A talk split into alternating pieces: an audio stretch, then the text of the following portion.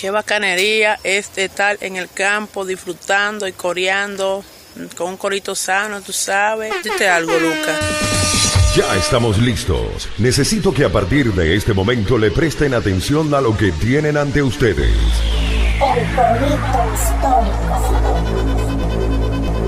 Panas y bellas damas, sean bienvenidos todos a un nuevo corito breve, porque estamos de vuelta acá en el corito histórico con nuestro formato cápsula, en donde como siempre venimos trayendo las historias reales de todos esos personajes, próceres y eventos de la historia de Venezuela en el idioma callejero, del verdadero Corito Sano. Aquí te habla Dorian Márquez. Dite algo, Javier Lara. Así es, así es, así es. Recordemos además el Corito Histórico, el podcast donde te contamos la historia de Venezuela de una forma amena, clara, concisa y entendible. Es decir, como no te la contaron tus lamentables profesores de historia de Venezuela del bachillerato, que son la razón por la cual terminaste votando por Chávez. Asimismo, el, el Corito Histórico es el podcast incancelable porque es el podcast que te enseña, pero si te descuidas también te preña siempre que haya consentimiento.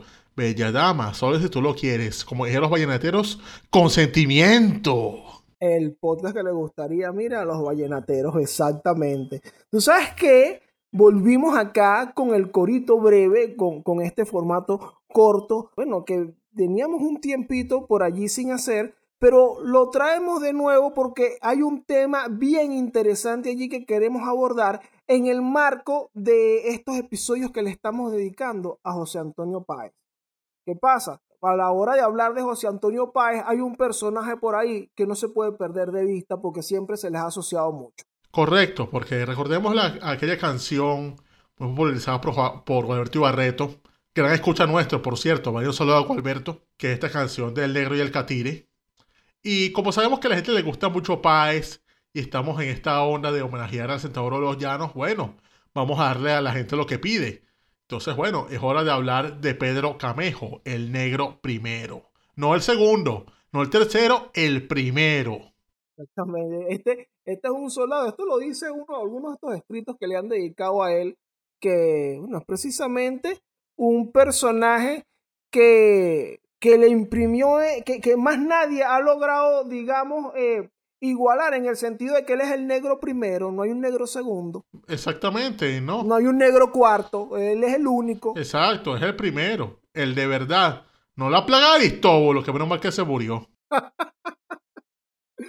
Mira, eh, eh, en, este, en este tema, bueno, antes de empezar con, con, eh, con Pedro Camejo, como siempre, recordarles o, recordar, o, contarte que si esta es tu primera vez en el Corito Histórico, lo puedes escuchar en todas las plataformas digitales, Spotify, Apple Podcast, Google Podcast y también a través de YouTube salimos en el canal de Daniel Lara Farías. Entonces, si te gusta este contenido, dale like allí. También te puedes suscribir y te vacilas otros contenidos que hay allí referentes a arqueología política y plomería informativa y bueno, muchas cosas chéveres. Entonces, bueno, con el tema de Pedro Camejo, interesante porque lo leía por ahí acerca de, lo escribió Aristides Rojas, que es como un satélite, no puedes eh, estudiar a uno sin que el otro aparezca, o no puedes estudiar a a Páez, que es de quien es, bueno, vamos a estar hablando eh, un par de veces en este mes, sin que aparezca por ahí Pedro Camejo. Pero ¿qué pasa? Que es un personaje también un poco oscuro, más allá del tema de su color de piel, oscuro en el aspecto de que no hay demasiado escrito o fundamento histórico sobre él.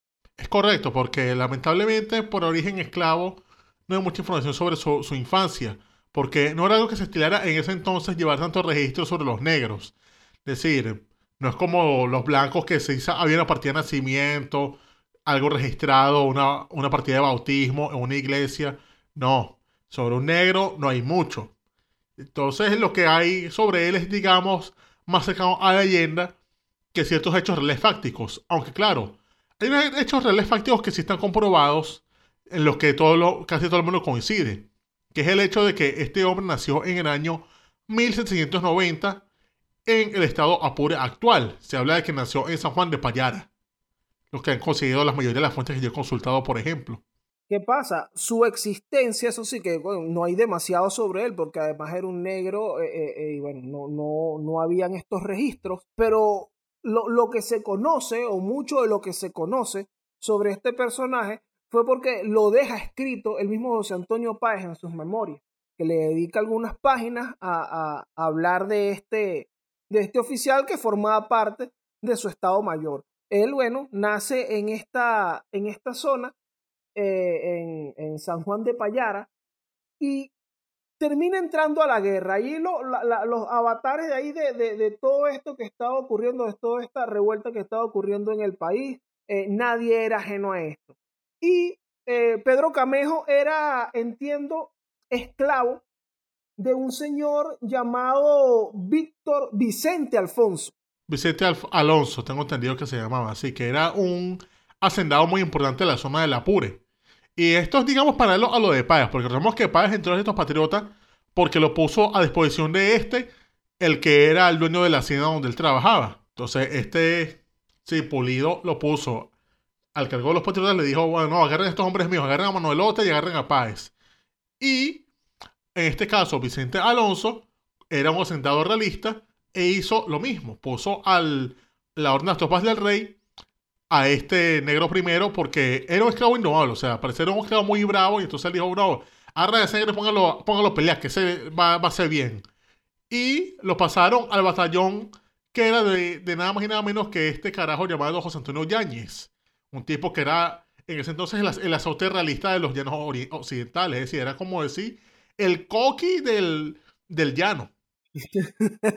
sí, Yáñez, o también conocido como ñaña, los relatos sobre, sobre las acciones de este tipo en el llano son atroces, incluso se habla en el llano de, de, de los oficiales realistas más populares, o bueno, o infames, digamos, más conocidos, eran Bobes, Ceballos y Yáñez. Bueno, eh, para Pedro, eh, Pedro Camejo entró eh, en, esta en esta tropa de Yáñez y su, bueno, no, no, no, no, digamos que es su primer enfrentamiento, pero él participa del lado realista en la batalla de Araure. Mm, correcto, esa es en el año 1813. Y esa fue una batalla bien fea, tengo entendido. Una cosa donde pasaron cosas muy feas donde, sí, donde se, vio lo peor de la guerra, digamos. Y entonces aquí se habla de que, que, Camejo fue para la batalla y entonces él dijo, ah, bueno, vamos ahí. Y entonces el carajo nada. De repente va a pelear, le da un arma, mata a alguien y bueno, mató a alguien y de repente vio al piso y encontró una chaqueta, un, un cadáver, un blanco con una chaqueta y le quitó la chaqueta. Entonces dijo, ah, bueno, ya coroné. Y entonces él dijo, bueno, ya gané esto, pero eso cuando voltea ayer, como este le dije, eh, montate en el caballo, montate. Y entonces él, ¿cómo? Pero ya no se acabó esto. Y le dijo, que se acabó un carajo, hay que seguir peleando. el Pedro Cameo como que, bueno, ya yo rescaté aquí una camisita, que era lo que yo necesitaba. No, no, a seguir peleando. ¿Cómo es esto, hermano? Así es la guerra. Incluso manifestaría luego acerca de esto, que lo que quería era, mire, ¿por qué no hacemos las paces? Entonces mejor pero él termina molestísimo en, este, en esta acción de Araure. Eh, ellos pierden, él termina desertando, se ocultan por, por, por, los montes, por el llano. Incluso comenta que, que para, para sobrevivir en esos tiempos, o sea, llegaba a, a los atos a pedir comida y cuando se enteraban que él era del ejército de ñañez, le negaban que no vale, fuera de aquí, ¿qué es esto? Pues, pira, hermano, tú lo que eres un malandro. Sí, entonces él anda como que, verga, pero, pero ¿qué es esto? O sea, yo, yo nada más maté una persona y yo no soy un carajo cruel, o sea, porque me tratan como si yo fuese, no sé, un plan, o sea, yo soy bien comida porque yo no quiero robar. Y entonces él vino eso como que, verga, no, pero esta vaina es chimba, vale, vámonos. Se terminó volviendo al Apure. Y entonces en Apure sobrevivió básicamente como sobrevivía en ese tiempo la gente, porque el Apure terminó siendo un refugio del bandidaje. O sea, se dedicaba simplemente para sobrevivir a, bueno, a cazar cualquier ganado que viera por el realengo y lo despedazaba. Agarraban, mataban una vaca, la despedazaban y iban comiendo de ahí esa carne. Sí, bueno, y, matando a veces también eh, ganado ajeno. Y así él estuvo sobreviviendo todos estos años hasta que para 1816 cuenta Páez que fue después de la acción del Yagual. La acción del Yagual fue el 8 de octubre de 1816 Después del Yagual se le presenta a Pedro Camejo en su cuartel general, mira, poniéndose allí a la orden. Entonces, Bueno, allí José Antonio Páez sabemos que tenía su fundación Niño Malo y que no, y, y le dijeron los otros que estaban ahí, no, no, mire, ese negro le echa bola, ese negro es un vergatario, Mm, agárralo. ah, Y es cuando Páez recluta a José Antonio Páez y él mismo cuenta de que, mira, más contento no podía estar con aceptar este carajo aquí en, mi, en mis tropas. coño, qué bola. O sea, el- es que es verdad, Páez andar reclutando a ese montón de muchachos malos, como diría Olga Tañón, y básicamente lo que él armó en ese resto fue los Ba- Boys de Detroit del año 88. O sea, ese equipo de, de Rodman, y Sia, Thompson, y Sian Thomas, Bill Laimbeer, esos que entraban a coñazos a, todo el mundo que o ganaban o, o por lo menos salían coñaseados de la cancha. Bueno, eso era el ejército de Páez. Eso era el ejército de paz. Y entonces aquí es cuando empiezan eh, eh, bueno, a entrar en los combates. Pedro Camejo eh, cuenta el mismo Páez que él resulta que era bueno, el primero en salir siempre. Y aquí es cuando lo- lo- los compañeros lo apodan Negro Primero. Sí, porque eh, supuestamente él siempre a la hora de la batalla, él decía que él aparecía con su caballo y decía, miren, delante de mí son las cabezas de mi caballo. Es decir, el carajo se lanzaba de primero, aun con los padres le decía, todavía no, negro, todavía no. El bicho coño, salía volando. Coño, ese fue este negro otra vez. Negro primero quedó. O sea, el bicho era básicamente como, como Álvaro Morata. Siempre adelantado. Siempre está en offside. Siempre en offside. Oye, ¿sabes qué? Dice sobre, sobre él, Páez, que los panas se divertían mucho con él. Que era Ah, que era Pedro Camejo era un carajo muy gracioso. Sí, que echaba chistes, tenía, coño, burda de ocurrencias. Y bueno, los compañeros lo tenían en muy buena estima también por eso, porque el carajo era un jugadorcito, pues. Ah, coño, era tremendo panas. Claro, tremendo, tremendo panadería ese Pedro Camejo, que además conversó con Bolívar, ¿vale? Tuvo ahí el honor, la suerte de conversar con, con Simón Bolívar. Este cuento es buenísimo porque se habla de que Bolívar cuando se reúne con, con Páez, que llega con Juan de de con el Centauro, él nada, se baja y entonces se impresiona por ese ejército inmenso de este poco de salvajes. Y entonces de repente como que ya va, y que es un negro aquí. Sabes que Bolívar está acostumbrado a ver negros que no sean eh, sus esclavos. Y entonces él como que, verga, pero negro es curioso, ¿vale? ¿Y qué hace ahí? Entonces le dicen, no, sí, ese carajo pelea y vaina. Y entonces Camejo cuando ve que va a pasar, le, le dice a sus panas, coño, hágame una segunda. No le digan al, al general Bolívar que, que yo era realista, ¿vale? no le vayan a hacer esa vaina. Y los amigos de él, como eran bastante jugadores, fueron y, ¿qué hicieron? Le chismearon la vaina a Bolívar. Porque nunca falta un pajugo. Puede faltar el agua, puede faltar comida, pero nunca un pajugo. Los carajos reunidos y que, niño Simón, mi general, a que usted no sabe aquí, ¿quién, quién era el realista aquí? Hay un impostor. Vamos a jugar mongos, mi general. Y entonces aquí sale el famoso diálogo que creo que solo recoge, no sé si es este, este Páez o si fue otro allí. Yo sé que esto, Sí, es, el- es el- es el, el mismo Páez que lo recoge en su memoria. sí, yo sé, esto yo lo saqué fue de Socialismo Democrático de Vanilla Lanz. Que entonces el diálogo se da de la siguiente manera, que Bolívar aparece y le dice, pero, ¿qué le motivó a usted a servir las filas de nuestros enemigos? El negro entonces se para, mira a los carajos como que, verga, esto este partido de sapos, vale. Y le dice a Bolívar, bueno, señor, la codicia. Bolívar responde, ¿cómo así? Camejo dice, bueno, yo había notado que todo el que iba a la guerra sin camisa y sin una jueceta, volvía después vestido con un uniforme muy bonito y con dinero en el bolsillo. Entonces yo quise ir también a buscar fortuna y más que nada a conseguir tres aperos de plata. Uno para el negro Mindola, uno para Juan Rafael y otro para mí. Es decir, las aspiraciones que tenía solamente para conseguir un poquito de cosas. O sea, él no decía que iba para la guerra a, no sé, a convertirse en el nuevo Tuerto Andrade. No, él quería tres vainas, una para él una para sus, y dos para sus amigos. Qué noble este pana. Sí, sí, vale, qué tipo tan noble el tipo. Porque usted vino a la guerra, coño. Yo quería rescatar una vaina para mí y los muchachos. Esa era toda mi aspiración. Luego echa el cuento de la batalla de Araure. Que entonces él se va para allá y le decía, coño, aquí hay mil personas. Entonces se va con su compadre José Félix. Le decía, no teníamos más gente. Yo gritaba que me dijo que era más para pelear. Entonces yo decía, coño, vamos a ganar. En lo que yo pensé que se acabó la pelea, me apié de mi caballo y fue a quitarle la caseca muy bonita a un blanco que estaba tendido y muerto en el suelo. La agarré y en ese momento vino el comandante gritando, ¡a caballo! Dice, ¿cómo es eso? ¿No se acabó esta, guerra? Y el comandante grita, acabarse nada de eso. Y resulta que venía tanta gente que apareció una zamurada. Le, le pregunta a Bolívar, ay, ¿qué decía usted entonces? Yo decía que fuésemos a tomar pases. No hubo más remedio que huir y yo me eché a correr en mi mula. Pero el animal se cansó y tuve que coger el monte a pie. Al día siguiente, José Félix y yo fuimos a un gato a ver si nos daban de comer. Pero su dueño, los ojos que yo era de las tropas de ñaña, me miró con tan malos ojos que me pareció mejor huir en mi apure. Ah, bueno. Y después le dice Bolívar aquí finalmente. Dicen, dice Bolívar, que allí usted mataba a las vacas que no le pertenecían. Responde Camejo, por supuesto. ¿Y si no que comía? Bueno, en fin, vino el mayordomo, que es como le decían los ñeros a Páez, a Apure, y nos enseñó que lo, lo que era la patria y que la diablocracia no era ninguna cosa mala.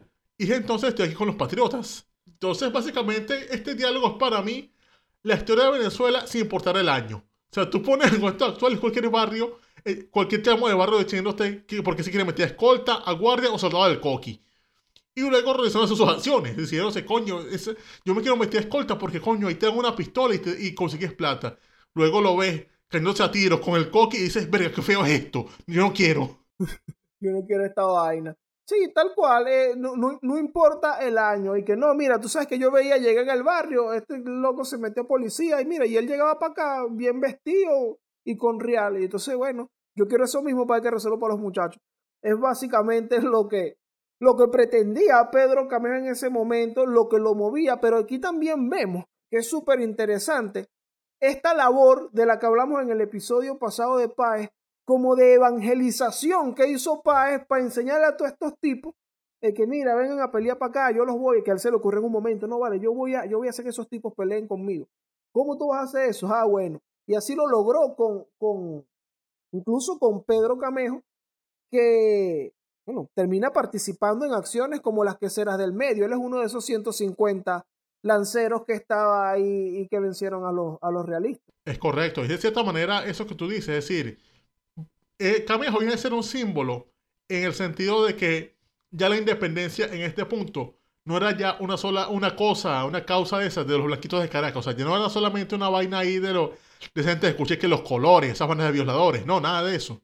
Ya la independencia era ya una cosa de todo el mundo, del, del que escucha gramos de cianuro, del que escucha guerrilla seca. Ya era algo pop, común, de la gente, policlasista, mainstream, algo con el que se puede identificar tanto el blanco de Caracas como el pardo de La Guaira o incluso el esclavo liberto de los llanos. Es decir, ya era algo para todos los venezolanos, ya era aquí la conformación real de una nación, a partir de la conciencia nacional en todos los estratos del país. Mira, eso es lo que concentra básicamente esto a Pedro Camejo como figura y lo que representa allí. Luego, eh, bueno, él participa en estas acciones importantes como las queseras del medio y está su participación en Carabobo. Sí, que esto es como. Esto es un mito. O sea, a mí me gustó mucho el concepto de Gualberto. Gualberto, te quiero mucho, todo eso. Pero eso es un mito realmente asociado. Bueno, eso tengo entendido que el primero que lo, lo empezó a sacar fue Eduardo, Blanco con Venezuela Heroica. O sea, ese se relataba muy fino y todo eso. Pero, bueno, citando a Arbey Angulo Rivas, esto se llama plagio. Porque esa nota del soldado cayendo y yéndose moribundo a decir a su comandante a despedirse y decirle que se va a morir, esa nota supuestamente se la atribuye a Napoleón Bonaparte. Lo que pasa es que, bueno, Eduardo Blanco, en su afán de escribir Venezuela heroica y hacer esa cuestión de como agarrar cosas de las guerras griegas, de las guerras de la, antigua Grecia y también de las cosas napoleónicas, pero aplicarlas al contexto venezolano, bueno, metió eso por ahí como una licencia poética y lamentablemente, como en la historia de Venezuela se confunde lo que es esas leyendas con la historia real, bueno, quedó ahí como, como una verdad, como una mentira que se repite mucho. Sin embargo, Pedro Camejo murió de la forma que combatió. El día de la batalla de Carabobo, es decir, los primeros tiros, este hombre cayó mortalmente. Es decir, el carajo una vez más dijo, delante de mí solo mi caballo. Salió corriendo y, las primer- y una de las primeras balas que se disparó le cayó a él. Oye, entonces, básicamente aquí se murió el negro primero. Exactamente, murió de primero. Es como esos negros de las películas de acción. El primero que muere. Exactamente. Entonces, bueno, eh, esto, incluso este relato de que, de que él muere en las primeras descargas de la batalla de Carabobo, lo deja sentado Páez en sus memorias. Y bueno, recordemos que él era uno de los hombres del Estado Mayor de Páez. Entonces, estos son los, los hechos que hay de la vida de Pedro Camejo. Cuando revisamos y tratamos de ir bueno, a, referencias que sean reales sobre la vida de este prócer, no se encuentra mucho más porque lo demás que hay, relato de Venezuela heroica de, Eduardo Blanco, que es todo poético y todo esto. Pero es falso, eh, y bueno, Falso, claro, exacto, falsedad, panas, por que está lleno de, licencias poéticas. Entonces encontramos eso y el resto que encontramos son relatos por el estilo. Eh, son cuentos, son poemas. Eh, entonces, cuando, cuando intentas revisar un poco sobre la vida de Pedro Camejo, lo que encuentras es un montón de información que, que bueno, que le escribió cualquier gente allí de su imaginación, que yo me imagino que este negro era así, echador de broma. Entonces, eh, la realidad que tenemos sobre Pedro Camejo es que es verdad, estos relatos que hay, que sí son reales, sobre su conversación con Bolívar y todo esto, es importantísimo porque representa mucho lo que era el movimiento de la independencia en ese momento. Y bueno, este es el valor allí que, que, tiene Pedro Camejo como, como figura histórica. Se saca ahí también porque, bueno, el mismo Páez le da un, le dedica varias líneas en su memoria porque, bueno, tiene esta representación allí importante, representa muchas cosas que vale la pena ya analizar, como hizo Javier hace rato. Así es, así es, así es. Pero ¿qué le queda ahora a nuestro bello público de este querido podcast que es el Colegio Histórico, Panadería. Bueno, si les gustó este contenido sobre Pedro, Camejo, el negro primero, y lo estás viendo en YouTube, en el canal de Daniel Lara Farías, dale like. Eh, también nos ayudas muchísimo con la difusión. Si te gustó, era que bueno está este podcast, le pones ahí el link y la gente le llega. También nos puedes escuchar eh, eh, o, o nos puedes seguir como el Corito Histórico en todas las plataformas digitales, Apple Podcast, Google Podcast, Spotify y si no tienes una conexión a internet tan buena y que, ay Dios, ¿cómo hago yo para bajarme Google Podcast? ¿Cómo hago para escucharlo en YouTube? El internet se me cae. Los puedes bajar en elcoritohistórico.com. Y allí, mira, puedes tener en tu teléfono los episodios, eh, cada episodio que sale y vacilártelo sin conexión tranquilamente. Así es, así es, así es. Así que les traemos hoy, eh, este viernes, este episodio del Corito, del Corito, del Corito breve sobre Pedro Camejo para mantenerles el hype arriba con respecto a la vida de paz que vendrá en dos semanas. Pero no se vayan porque este, domingo viene también otro episodio bastante cercano a esos panas que comen pollo frito, patilla y, refresco de uva como nosotros, panas. Exactamente, pendiente porque de verdad que, de verdad que este podcast, este fin de semana está bien negrólogo. Entonces, bueno, tan buenos estos relatos. pendiente ahí. Así es. Pero bueno, panas, este fue el corito breve sobre Pedro Camejo, el negro primero. Me quité ya.